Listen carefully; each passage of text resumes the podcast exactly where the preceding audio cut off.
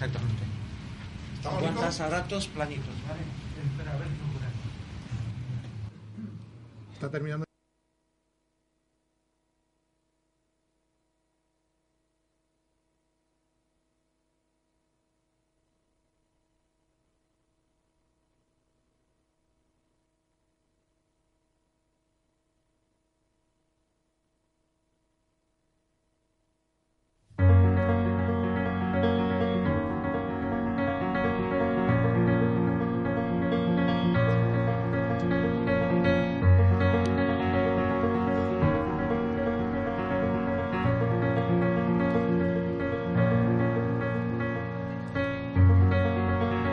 I'm alone.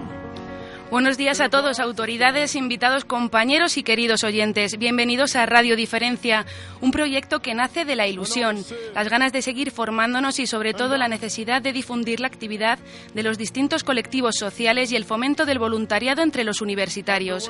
Radio Diferencia nace como respuesta a la falta de espacios que se dan en los medios de comunicación tradicionales para que los diversos colectivos y organizaciones que integran la sociedad civil tengan su lugar para exponer aquellos temas que consideran que con urgencia se deben tratar. Junto a ello se quiere propiciar un espacio de diálogo y reflexión respecto a los más diversos temas sociales, invitando al receptor de los programas a identificar las problemáticas presentes dentro de la sociedad española y cómo debe actuar, junto con conocer las más diversas iniciativas que la gente posea para redes de apoyo y soluciones. Uno de los lemas que poseemos es dar voz pública a quienes tienen voz privada. Radio Diferencia también busca con su espacio hacer que el oyente tenga mayor conciencia de los asuntos que se tejen dentro de la sociedad española, brindando espacios de ayuda. Gracias a todos por venir, por colaborar y por hacer que esta ilusión funcione, crezca y florezca. Un gusto abrir este nuevo espacio que hemos creado con mucho mimo. Ahora les dejo con mi compañera María Vecina, que les va a contar en qué consiste este primer programa de Radio Diferencia. Gracias.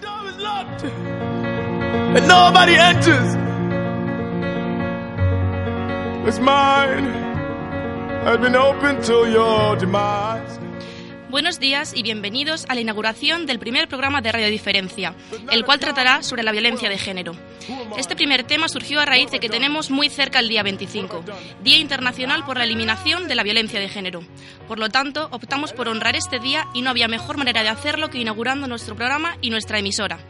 Contaremos con tres mesas redondas. Las dos primeras mesas técnicas se compondrán por expertos documentados en el tema. Hoy se encuentran con nosotros en esta primera ronda el Instituto de la Mujer, Alicia Conversa Navarro, trabajadora social del Centro de la Mujer, Carmen Serna García, jefa de la Unidad contra, la Violencia de Género de la, de la Subdelegación del Gobierno en Cuenca, y María Pilar Domínguez, coordinadora académica del Máster en Prevención y Tratamiento de Violencia de Género. En esta segunda mesa de expertos también nos acompañan hoy la Policía Nacional, la Guardia Civil y el Instituto Pedro Mercedes. En tercer lugar, contamos con la asistencia de diversas instituciones, las cuales también serán entrevistadas por mis compañeros y nos aportarán un punto de vista diferente y muy interesante en este ámbito, además de las conductas adquiridas en este tipo de situaciones. Hoy tenemos el placer de contar con la subdelegación del Gobierno, el Ayuntamiento, la Diputación, la Junta de Comunidades de Castilla-La Mancha y el vicegerente del campus de Cuenca. Gracias a todos por asistir y comenzamos.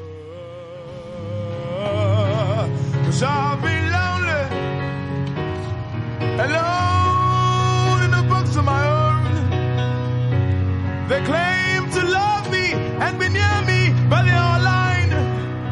I've been lonely, alone in a box of stone. This is the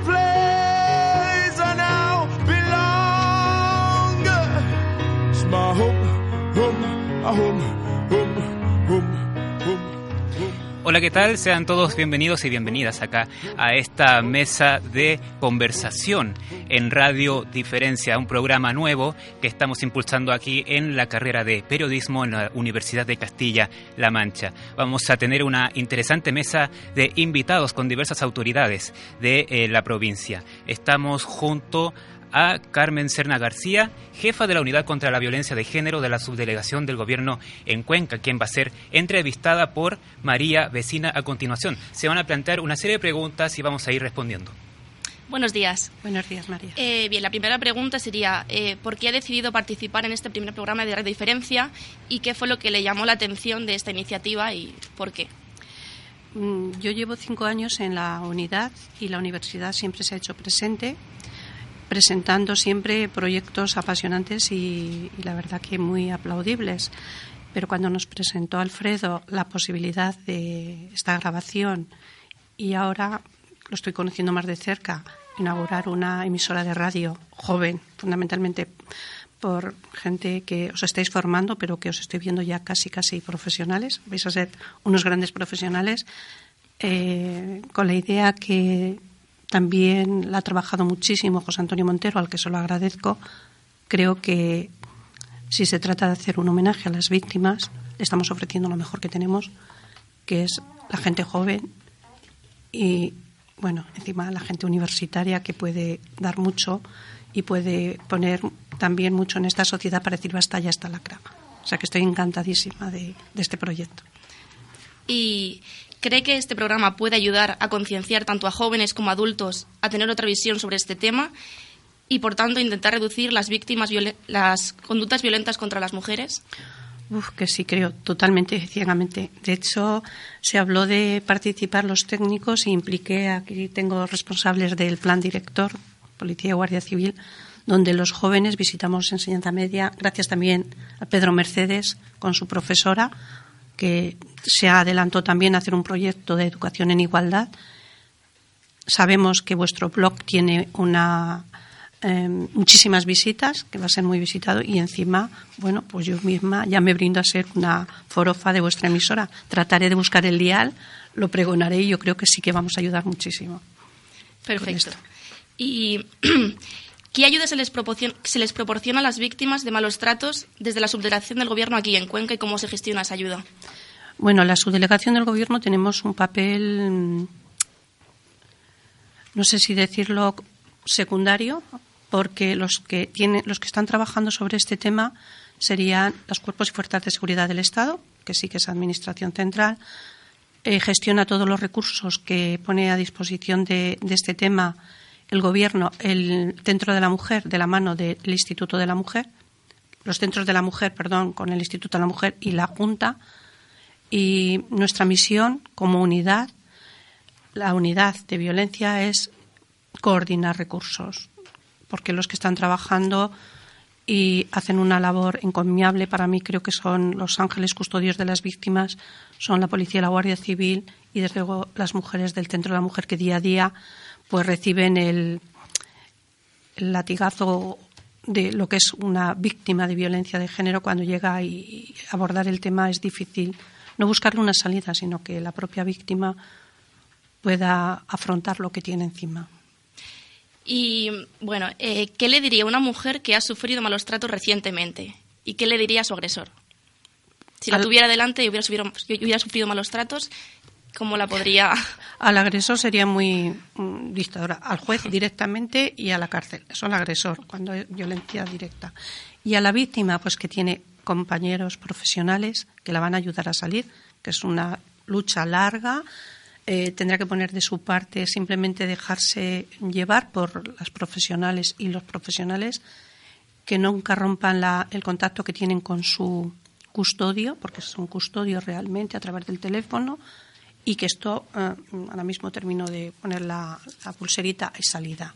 Y esto no es un mensaje de alguien en concreto, es un mensaje que tiene que tener conocimiento todo el mundo de que este problema se puede salir. Y hay que decirlo alto y claro. Hay que salir, hay que denunciar, hay que ayudar, hay que salir. Y por último, eh, ¿podría contarnos brevemente algún caso que conozca que haya sufrido violencia de género y se ha conseguido superarlo con el tiempo? Brevemente. Eh, casos personalizados no no, no, no, no, claro. no, voy a, no puedo entrar. Sí que se está saliendo. El Centro de la Mujer es la que más puede llevar estos temas. Por parte de la subdelegación del Gobierno y los cuerpos y fuerzas de seguridad controlamos un poco eh, cuando termina la orden de protección, eso lo dictamina un juez, pero sí que tenemos víctimas que, bueno, es víctimas, él es, en este caso es muy agradable, que sí que ya quedó una página pasada en su vida, pero esto creo que se lo voy a dejar a, al Centro de la Mujer, que es quien más conoce los temas. Perfecto, pues esto ha sido todo. Gracias. muchas, gracias, eh, por su tiempo. Muchas gracias por su tiempo. Vamos a ir a la siguiente ronda de preguntas para eh, Gracia Canales Duque, quien es directora provincial del Instituto de la Mujer en Cuenca, en la voz de em, Jesús Olivares. They claim to love me, but they're all lying. I've been lonely, alone in the box of my own. And this is a place I now belong. It's my home, home, home, home, home, home, home. It's my.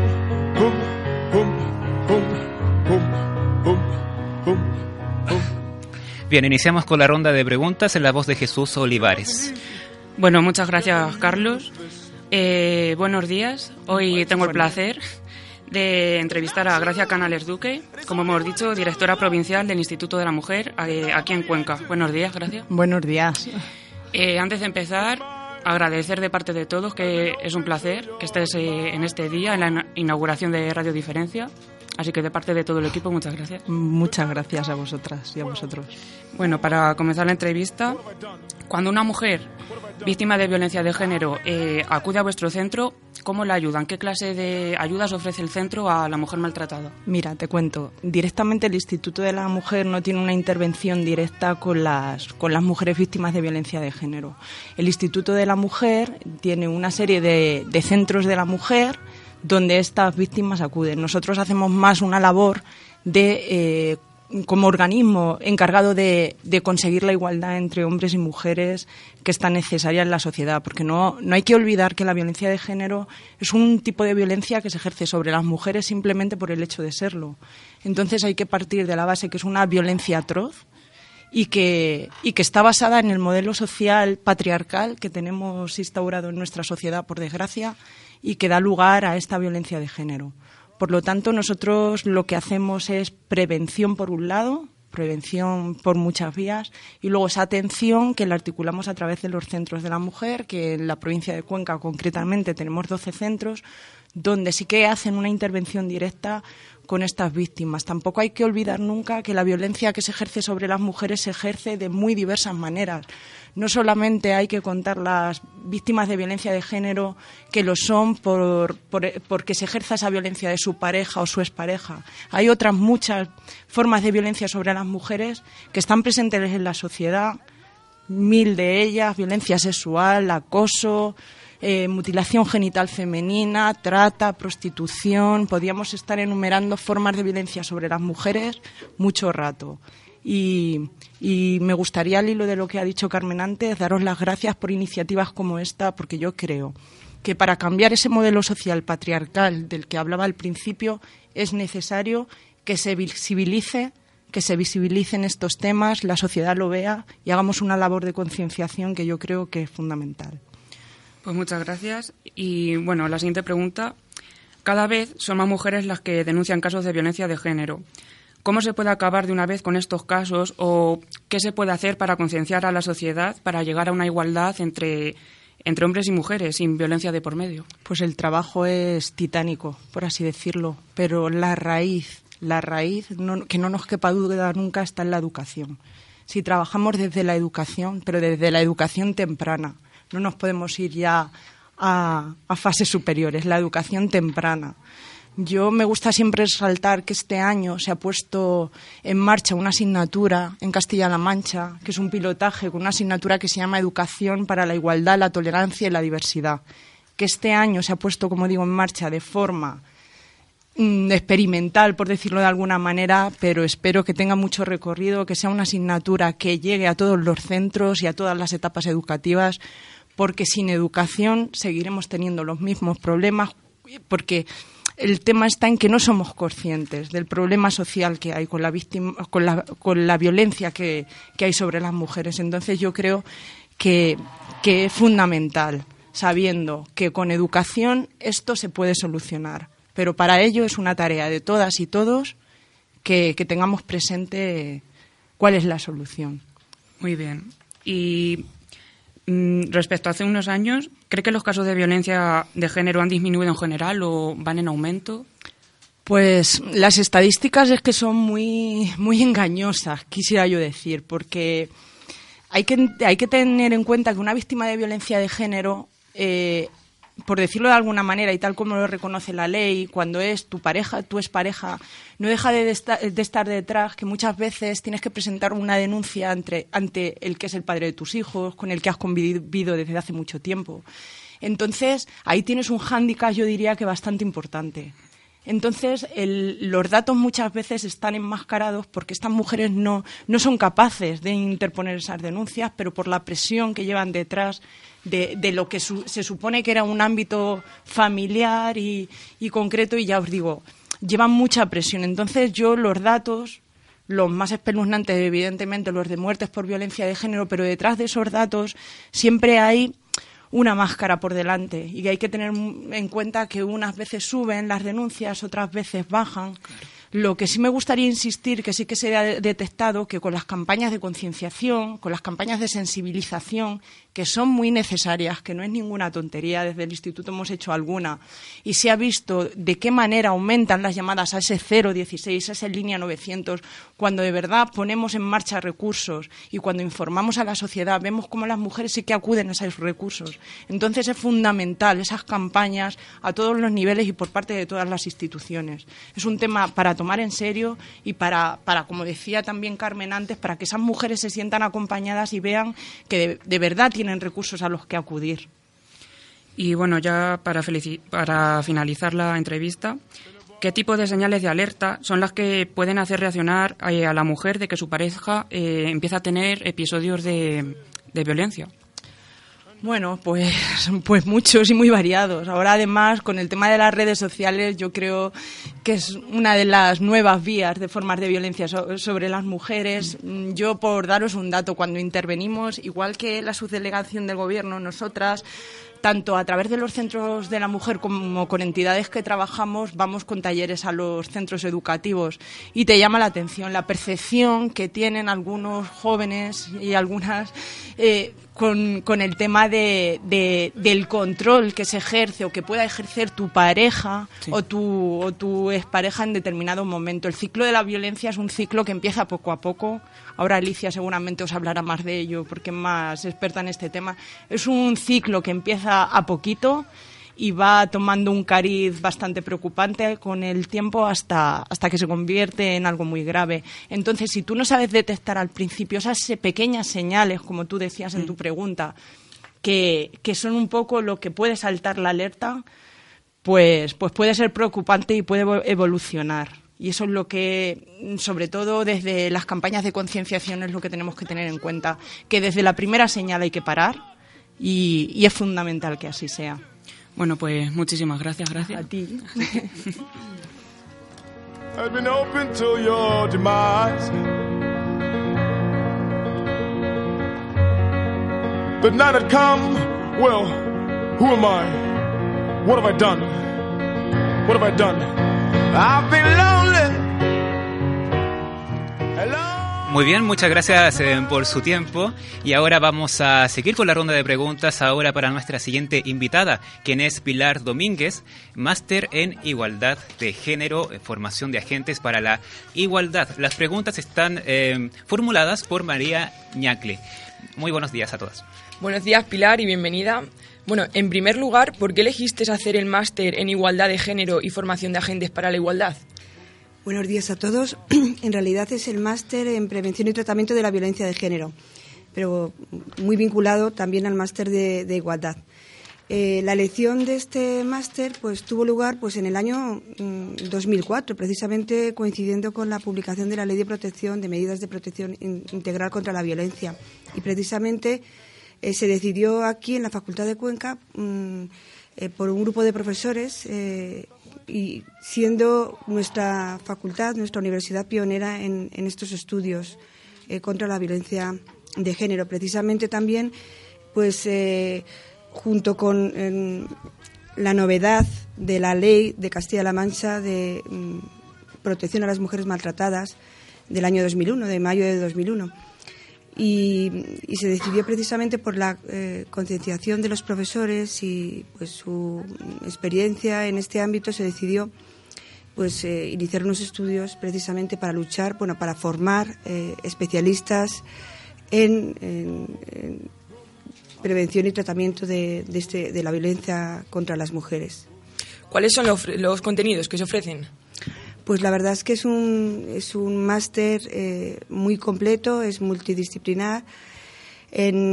contiene varios módulos. El primer módulo se refiere al concepto y a la psicosociología de la violencia de género se analiza la violencia contra la mujer, pues desde, desde el concepto de la eh, propiamente de violencia, eh, desde un punto de vista antropológico, sociológico, también relacionado con los medios de comunicación en ese primer módulo. El segundo módulo eh, tiene un ámbito más bien jurídico, se titula derecho como instrumento contra la violencia contra la mujer y se analiza este problema, las medidas de prevención y tratamiento contra la violencia eh, sobre la mujer desde el ámbito civil, ámbito penal, ámbito eh, también internacional, internacional eh, privado, también de derecho del trabajo, el acoso.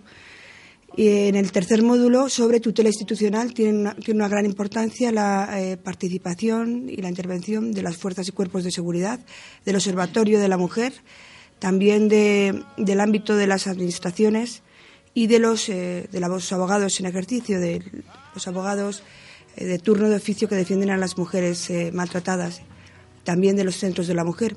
Por otro lado, hay un módulo cuarto sobre motivación emprendedora a cargo de profesores de, de, administración y dirección de empresas, dirigido a ayudar a esas mujeres que han sufrido maltrato a la hora de poder poner en marcha proyectos empresariales y ayudas para iniciar negocios en esa, cuando se encuentran en esa situación. Luego tenemos otros módulos relacionados con el maltrato a menores y el maltrato a ancianos. Respecto al maltrato a menores, quería hacer referencia precisamente al, al Pacto del Estado contra la Violencia de Género de septiembre de este año, del 2017, que considera también como víctimas de violencia de género aquellas madres de hijos asesinados por sus parejas o exparejas para hacerles daño. Son consideradas víctimas de violencia de género precisamente. Y luego también el, máster eh, tiene también un, apartado de prácticas con el que contamos la ayuda del Instituto de la Mujer a través del Centro de la Mujer, de todos los centros de la mujer de Castilla-La Mancha, en este caso, con una gran ayuda del Centro de la Mujer de Cuenca, para que realicen las prácticas los alumnos eh, que están cursando este máster. Por otro lado, eh, ¿qué salidas puede tener un máster como este? Pues la verdad es que mm, desde el año 2004 eh, habría que hablar con los casi 600, 700 alumnos que han cursado primero el curso de especialista y luego el máster. Pero la verdad es que tienen muchas salidas porque todos los profesionales que se han matriculado, que han cursado el máster, que pueden ser trabajadores sociales, incluso periodistas, enfermeros, educadores educadoras, pues todos han tenido una formación pues multidisciplinar, lo cual eh, no eh, es posible si no, no se cursa un máster de estas características, además de mejorar el currículum y poder acceder a organismos públicos, a la empresa privada y sobre todo tener mayor, una mayor concienciación de, eh, de, este problema y poder saber cómo ensamblar todos los, los medios y los protocolos de cada uno de los agentes que intervienen para luchar contra esta lacra social como es la violencia contra la mujer. ¿Por qué este máster universitario se emplaza en la Facultad de Ciencias Sociales y Jurídicas y no en otra facultad? Pues es verdad que uno de los módulos del máster que tiene mayor peso y que tiene mayor número de créditos es el módulo segundo, es el del derecho contra la violencia sobre la mujer. Precisamente puede ser que, esa sea la razón. La iniciativa precisamente tuvo lugar mm, mm, eh, a, través de profesores del ámbito jurídico, pero también, también junto con profesores del, eh, del ámbito de la psicopedagogía y de la psicología. Precisamente la Facultad de Ciencias Sociales de Cuenca se ubica en el edificio Gil de Albornoz, además de la Facultad de Ciencias Sociales, en la que se imparte el grado en Derecho, la Facultad de Educación y Humanidades, en la que eh, mm, precisamente profesores de esta facultad también eh, intervienen y e imparten clase en este eh, máster. ¿Crees que además este máster está hecho con el objetivo de transmitir valores en la comunidad universitaria que hoy en día faltan en la sociedad? Desde luego que sí. Considero que la universidad como transmisora de los valores y de la conciencia social pues hace eco de esta necesidad de, tener que hacer frente a esta a este problema y, considero que es fundamental mm, que a través de la sociedad, a través de, este, de estos títulos propios, como es este máster, o de otras actividades, por ejemplo, dentro de nuestra universidad hay un, en el vicerrectorado de estudiantes se ubica la unidad de igualdad, eh, que también em, lleva a cabo iniciativas eh, relacionadas con, con, la lucha contra la violencia de género. También el Fondo Social em, pues, lleva a cabo iniciativas eh, para luchar contra, contra este problema y concienciar pues, sobre la desigualdad y la lucha contra la violencia de género. Por otro lado, eh, ¿qué relación tiene el Instituto de la Mujer con el máster? Pues una muy gran relación, relación desde el principio, desde el año 2004.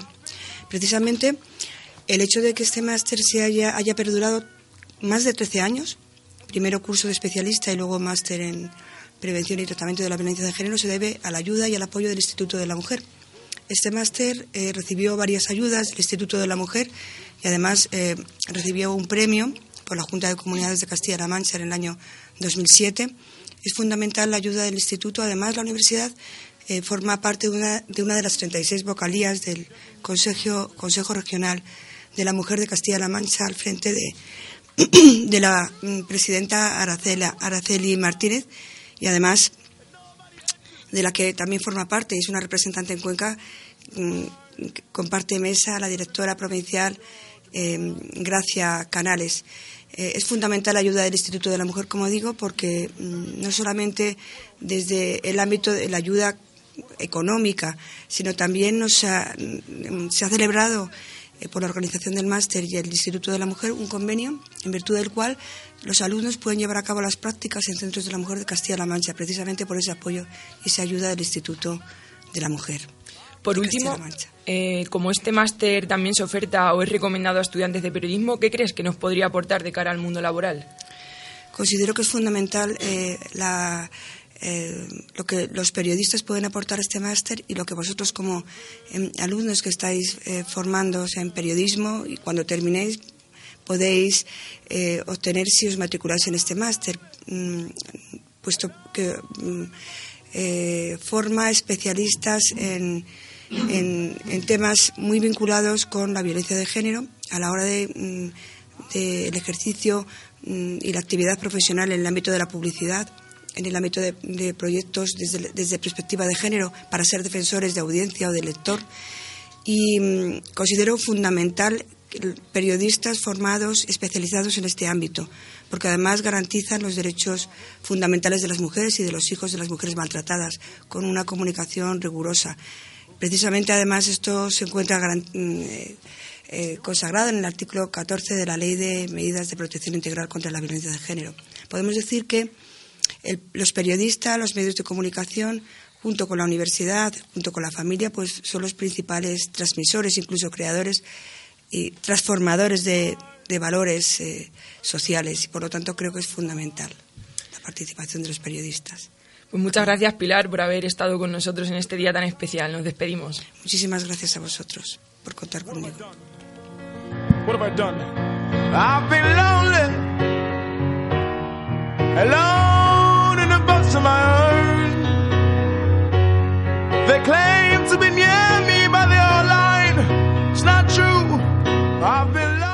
Bien, ahora en el estudio nos acompaña Alicia Conversa Navarro, quien es trabajadora social del Centro de la Mujer en Cuenca. Eh, las preguntas dirigidas a ella las va a hacer la estudiante Alicia Muñoz a continuación. Muchas gracias, Carlos. Pues así, gracias por venir, Alicia. Eh, pues nada, comenzamos con la primera pregunta. ¿Cuáles son los objetivos principales en el Centro de la Mujer?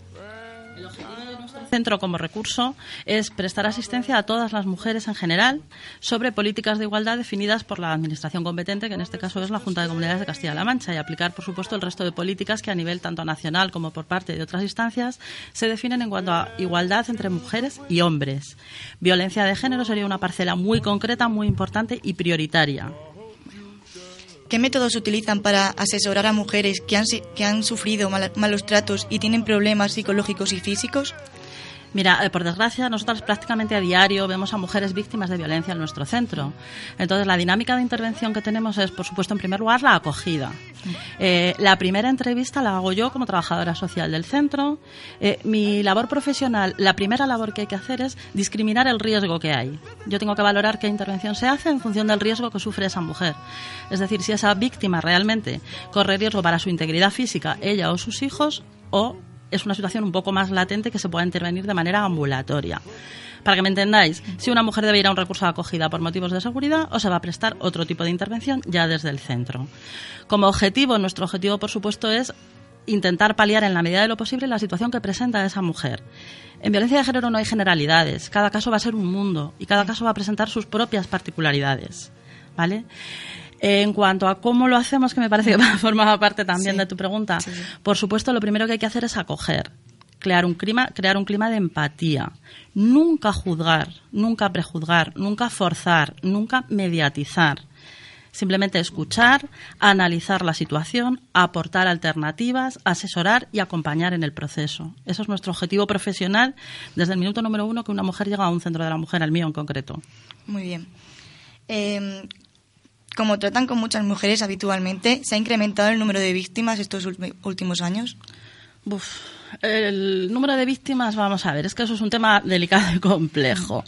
Ya te digo, nosotros las vemos a diario, no hay ni un día de los días laborables que no veamos a una víctima. El incremento o no depende de muchos factores. Sí que es cierto, y a nivel de una trayectoria ya de veintitantos años que llevamos trabajando, que hay periodos que nosotras llamamos álgidos. Coincide mucho, por ejemplo, cuando hay muchos episodios seguidos de violencia. Estos días atrás, por desgracia, ha habido muertes sucesivas. Cuando los medios de comunicación nos transmiten la situación de alerta de que hay varios asesinatos conseguidos o frustrados. Sí que es cierto que yo creo que tanto la víctima que está en una situación de riesgo, de peligro, que quizá no era suficientemente consciente, eso le activa la alarma, le alerta.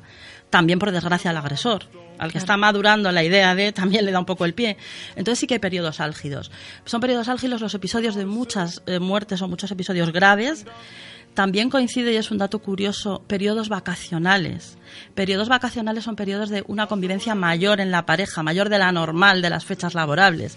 A mayor convivencia y mayor roce se incrementa más cuando una situación está deteriorada, porque la violencia de género es el mayor deterioro que se puede dar en una relación de pareja, obviamente.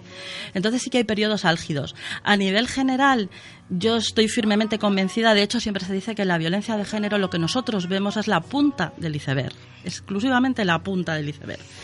El tema de las denuncias o no, nuestra experiencia personal y profesional es que es un tanto por ciento muy bajo. Mm. La mayoría de casos que nosotros tenemos en el centro eh, no llegan a denunciar finalmente por miles de condicionantes que necesitaríamos aquí tres mañanas para analizar.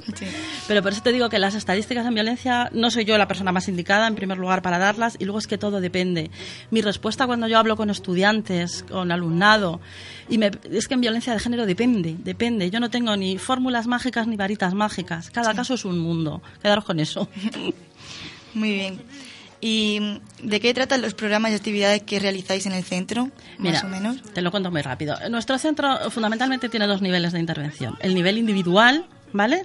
Que sería la asistencia. Asistencia a mujeres víctimas. Asistencia tal y como nos la define el artículo 19 de la Ley Orgánica, la Ley Integral de violencia de género que rige en el Estado español. Entonces nosotros asistimos a las, a las víctimas desde la asistencia social integral, apoyo psicológico, asesoramiento legal, apoyo jurídico y orientación laboral en el caso de que se necesite. Se valora, ya te digo, yo valoro qué necesidades, qué carencias hay y diseño la intervención a nivel comunitario, es decir, ya no el cara a cara con la víctima. Yo soy una firme defensora y convencida de la prevención, pero la prevención con mayúsculas y subrayado. Y la prevención abarca la educación, la formación, la sensibilización, la divulgación. Y no solo en el ámbito educativo, que es crucial, tenemos la familia, tenemos la, educación, pero desde la guardería, tenemos los medios de comunicación, tenemos todas las instancias socializantes y socializadoras de nosotros como miembros de la sociedad, hay que hacer hincapié en todas. Y esa es nuestra parte de intervención comunitaria. Muy bien, muchas gracias. Y por último, ¿con qué tipo de especialistas contáis en el, en el centro? Pues mira, especialistas, a ver, el centro, los perfiles profesionales que intervienen en un centro de la mujer los define una resolución del Instituto de la Mujer, ¿vale? Que dice cada área qué profesional tiene que tener a cargo. En el área social estoy yo, yo soy abogada y trabajadora social, tengo 24 años de experiencia. Mi compañera, la jurídica estrictamente del centro, también es abogada, también tiene muchísimos años de experiencia. Contamos con una psicóloga y contamos con una orientadora laboral. ¿Qué nota de calidad me vais a permitir vamos a aportar nosotras? Pues la especialización en los temas que se tratan. Por ejemplo, en el área psicológica, te pongo un ejemplo, el apoyo psicológico, eh, mi compañera está especializada en problemas de ruptura de familia, problemas de relaciones paterno-filiales y violencia de género y ruptura de pareja lo estamos centrando en género y yo siempre amplío a formas de violencia contra la mujer, que hay cientos, ¿vale? Entonces, el plus es la especialización aparte del compromiso profesional, eh, la convicción personal, y, pero un poco es el plus ese respecto que cada cual la tiene en su ámbito de trabajo, ojo que yo no voy aquí a decir, cada cual aporta en su parcela. La violencia es un suma, o sea, la violencia es un suma. Es un suma con fuerzas y cuerpos, es un suma con instituciones, es un suma con, con todos los agentes que podemos intervenir en un momento dado. Y cada cual, lógicamente, desde nuestra parcela intentamos aportar lo máximo. Vale, muchas gracias y muchas gracias por asistir a la entrevista. Muchas gracias a ti. Es un placer. Igualmente.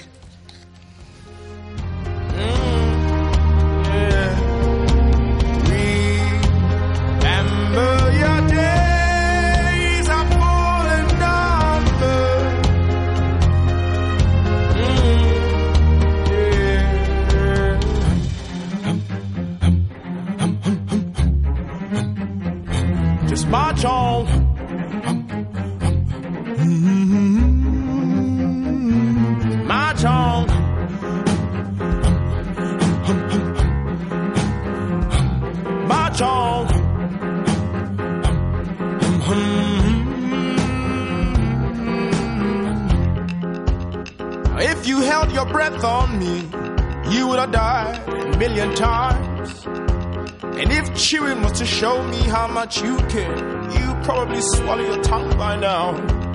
All I'm trying to say, darling, is that you know very well that I left half you. I guess you're doing the same old, same thing to me now. Mm-hmm. Now these days, Hennessy dries my veins as our Genesis smiles back at me. Now heresy might be a new fate, fate. Whatever you've chosen to believe in, darling, don't you ever forget your creed. Ah, that's the way.